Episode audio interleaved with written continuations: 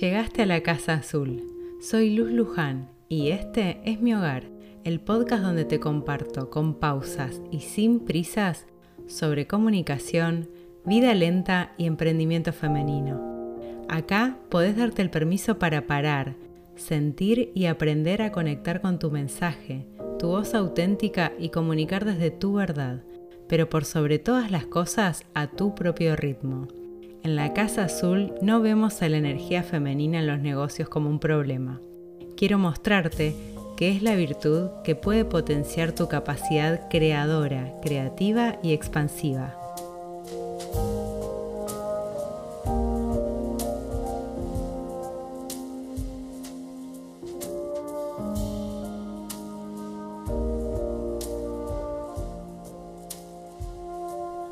Hola amores, ¿cómo están? Hola amiga, hola hermana, bienvenida. Espero que estés muy bien, yo muy feliz de estar compartiendo con vos un nuevo episodio de La Casa Azul. Y en este en particular te quiero contar cómo impactó mi cambio de marca en la comunicación de mi negocio. Te quiero contar esto por una razón muy particular porque hay ciertos malos entendidos en relación a la comunicación que si estás emprendiendo o querés emprender, es algo que genera mucho estrés, mucho agotamiento y termina siendo algo que se convierte en un dolor de cabeza y en algo con, con lo que no queremos lidiar. Y no debería ser algo, la comunicación no debería ser algo con lo que lidiar, debería ser algo para disfrutar, una parte linda de tu negocio también. Así que te quiero contar cómo esta situación impactó en mi negocio, lo afectó por suerte de forma positiva, porque a partir de este ejemplo vas a darte cuenta de algunas cosas. El foco suele estar puesto en el canal y en vender cuando hablamos de comunicación en un emprendimiento. Pero eso no es todo en emprender no es solamente estar compartiendo en redes o en donde sea sobre nuestro servicio, sobre nuestro producto y vender.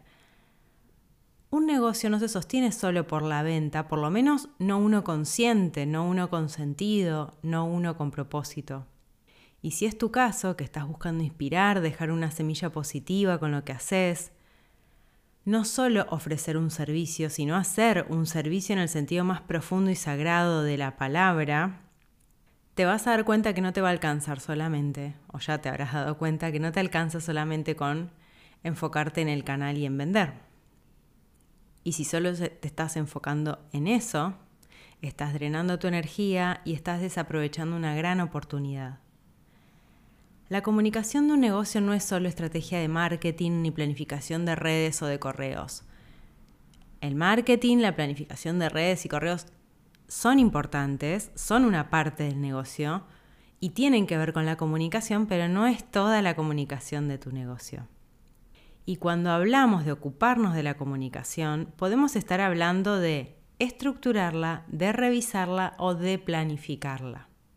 Ten en cuenta esas tres palabras porque es muy importante y tener presente si alguna vez estructuraste la comunicación de tu negocio, si la revisaste y si la planificaste. Por lo general, siempre se habla mucho de planificar, pero no de las otras dos. Y cuando cambié el nombre de mi marca, yo ya estaba en ese momento en un proceso de revisión de alguna de las bases de mi negocio, pero tocar el nombre no estaba en mis planes en absoluto. Esto te lo cuento un poco más en detalle y con todo el, entusiasmo de, de algo que había sido reciente en el episodio 48. Pero no estaba en mis planes. Yo estaba haciendo una revisión, estaba haciendo ajustes, sabía que iba a venir una. que eso iba a afectar a, la comunicación de mi negocio, porque ya estaba tocando las bases, pero no esa pata tan importante como el nombre. Cambiar eso me llevó a una reestructuración de la comunicación de mi negocio, inevitablemente. Me llevó a simplificar y a partir de esa reestructura sí pude planificar. Y si estás revisando tu nicho, tu especialidad, tu público, tus servicios o productos, todo eso tiene que ver con las bases. Yo estaba revisando algunos de esos aspectos. Pero las patas terminan de completarse, las que hacen caminar tu emprendimiento son el plan de comunicación, el de marketing y las acciones para llevarlo a la vida. Así que si vas a tocar alguna pieza, tené presente que si ya la comunicación es dinámica, vas a tener que dedicarle una atención especial. Por alguna razón la comunicación no es algo que a muchas personas que emprendan les agrade. Me atrevo a decir que a las personas en general no les agrada. Y tengo una teoría, pero no te la voy a contar acá, ahora, porque me voy a ir por las ramas y no es el objetivo de este episodio, pero prometo contártelo en otro. Entonces, antes de continuar, quiero que tengas bien presente qué es lo que te estuve compartiendo hasta ahora. Mi objetivo en ese momento era revisar algunas cuestiones de base que necesitaba ajustar, que me di cuenta que quería hacerlas diferentes.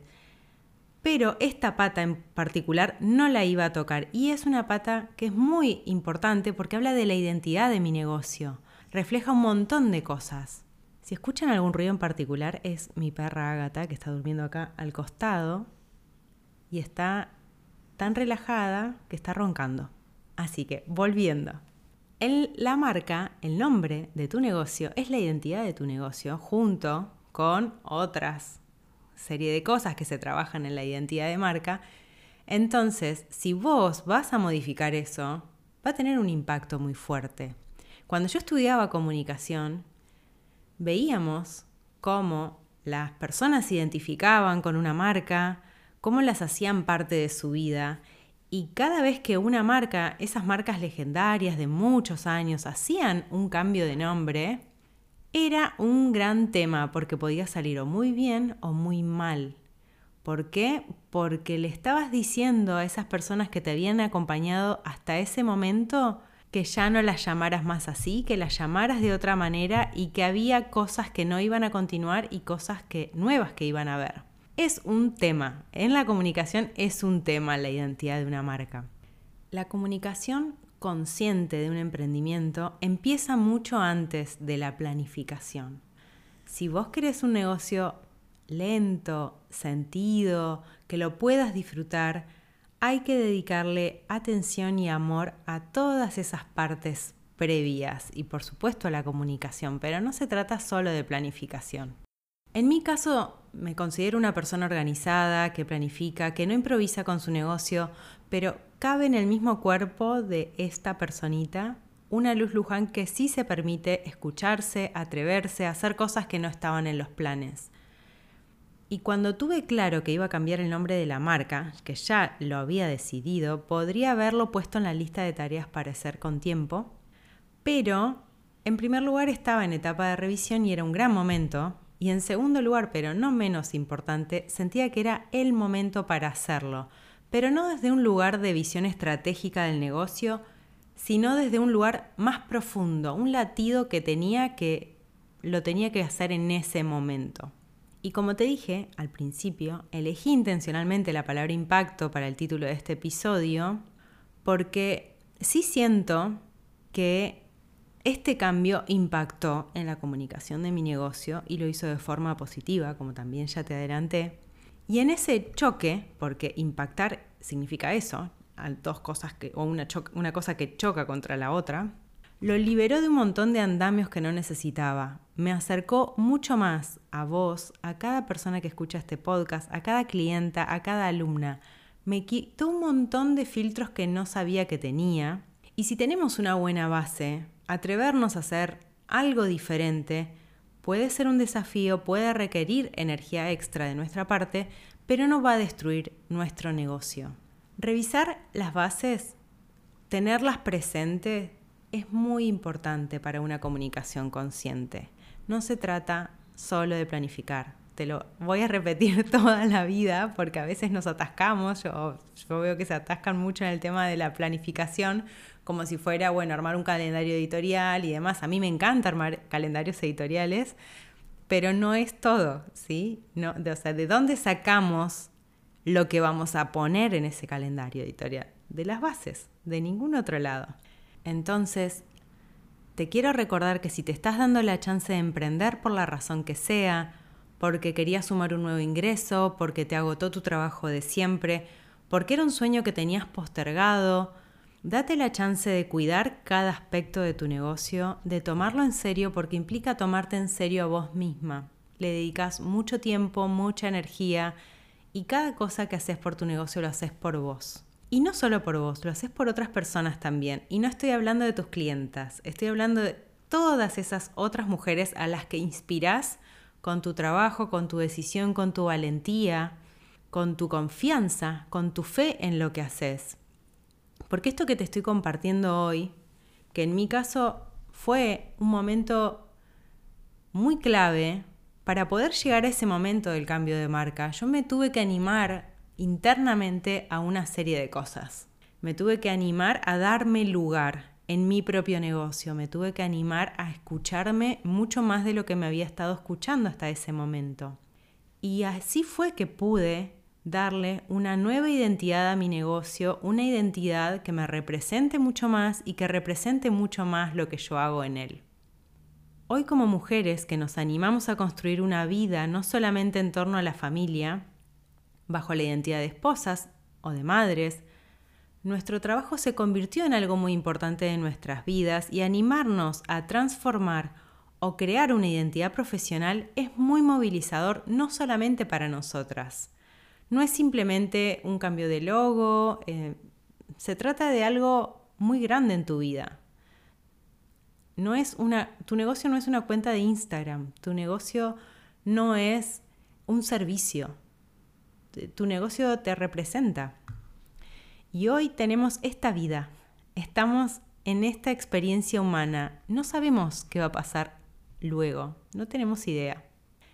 Y algo maravilloso que tiene para mí emprender y la razón por la que lo elijo cada día y una razón muy importante para mí por la que también dejé otros trabajos que amaba mucho, es que es una oportunidad para mostrarle al mundo que hay otra manera de hacer las cosas, de hacer negocios. Que un negocio hecho por mujeres no es un negocio débil, que competir con el de al lado no es la única manera de ganar. Varias veces te conté que en otros trabajos no me sentía plena y estoy segura, convencida, de que no era por la tarea en sí que estaba realizando, sino en el cómo la realizaba. Un poco la síntesis de mi historia profesional es que yo siempre me dediqué a la comunicación, nunca dudé de eso, Siempre me gustó eso, amo la comunicación, pero en lo que fui cambiando, en donde me fui transformando etapa a etapa, fue en cómo expresaba eso, en cómo lo hacía mi trabajo, para sentirlo cada vez más cercano a mí. Y estoy convencida que ese más cercano a mí es una forma muy femenina de hacer negocios que yo no la estaba encontrando afuera. La tuve que inventar. Y no la inventé sola, la hice en compañía de otras mujeres emprendedoras con las que me reúno, que me inspiran, que me enseñan. Entonces eso es lo que yo te quiero dejar hoy, que te des la chance de cuidar eso, porque es muy importante, no solamente para lo que estás entregando, sino para quienes estás inspirando. Así que si te estás dando la oportunidad de crear ese negocio, date la chance de ponerle todo de vos, porque se trata de vos también aunque implique sismos, aunque sientas que se desarma todo y tengas que reestructurar partes claves de tu negocio, como hice yo hace unos meses, de todas las emprendedoras que conozco, no hay una sola que me haya dicho alguna vez que se arrepiente de emprender, que volvería el tiempo atrás. Si estás emprendiendo te vas a dar cuenta que te emprender implica también un crecimiento personal muy fuerte. Así que te mando un beso grande Contame si te gustó este episodio, contame tu experiencia, contame tu historia y nos vemos en el próximo episodio de La Casa Azul. Esto fue La Casa Azul. Unite a la comunidad de creadoras de una vida slow y consciente en luzlujan.ar.